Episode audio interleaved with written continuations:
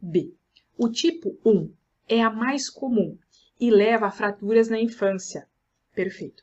Mas não leva a deformidades, nem perda de estatura importante, com estatura normal, desculpa, estrutura normal do colágeno, mas em menor quantidade.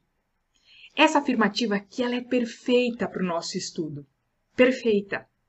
É possível fazer uma pergunta. É possível que uma doença de metabolismo ósseo que é, tenha uma interferência no crescimento das crianças, no desenvolvimento das crianças, curse com uma forma super leve, que não leve a deformidades?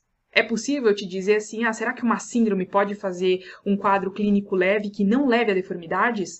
Sim, é possível. A osteogênese imperfeita do tipo 1 ela é a mais comum, ela leva algumas fraturas na infância, mas ela não cursa com deformidade. A criança pode ter um crescimento normal. Então, olha só que conceito importante. Não quer dizer que todos os tipos de osteogênese imperfeita vão levar a déficit de estatura no nosso paciente. Ele pode ter sim o crescimento normal, a criança pode estar na curva assim, tudo lindo, e pode aparecer no consultório com algo muito esquisito, que é uma fratura decorrente de um trauma mínimo. Isso pode acontecer, porque o tipo 1 é o mais comum, leva a fraturas, mas não a deformidades. O tipo 1, ele cursa com qual tipo de mutação? Da onde que vem o tipo 1 da osteogênese imperfeita?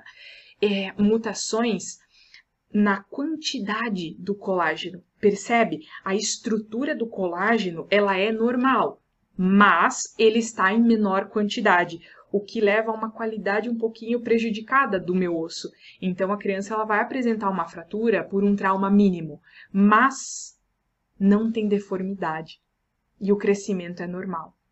Isso é muito importante dos conceitos, saber o grande espectro clínico da osteogênese imperfeita. Então aqui a gente já quebra o padrão. Quando você não está muito bem preparado e você só fica assim, nossa, fechado em decorar, meu Deus, não, osteogênese imperfeita é aquela lá da esclera azulada. Se você vai só com isso para a prova, essa é uma questão que te faria dúvida e faria perder muito tempo, porque você ia ficar pensando, meu Deus, será que é progressivo? Será que não? Ai, será que o tipo 5 é o que cursa com mortalidade neonatal? Qual será que é? Será que tem deficiência na estrutura do, do colágeno ou não? Será que tem o crescimento da criança é normal? Não, mas se é uma doença do osso. Você percebe o quanto que isso pode ser confuso se a gente não estiver bem preparado?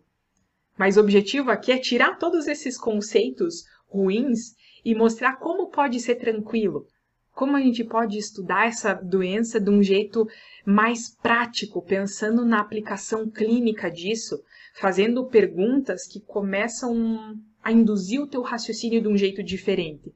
Poxa, eu sei aqui que na avaliação da criança, eu vou avaliar o crescimento dessa criança, eu vou avaliar o histórico de traumas e fraturas dessa criança.